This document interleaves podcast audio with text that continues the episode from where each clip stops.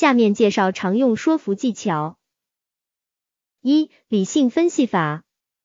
理性分析法就是讲道理，进行逻辑推理，分析原因、后果、影响，分析利弊得失，最好能够通过真实具体的事例来解释说明自己的观点，顺着对方的思路走，进行换位思考，利用好自己人效应、权威效应、从众效应，适当引用名人名言、经典语录。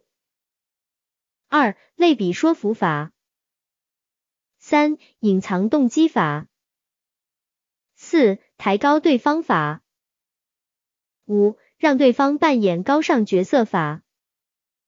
六、引导对方说是法。七、以情动人法。八、间接迂回法。以上就是常用的说服技巧，谢谢收听。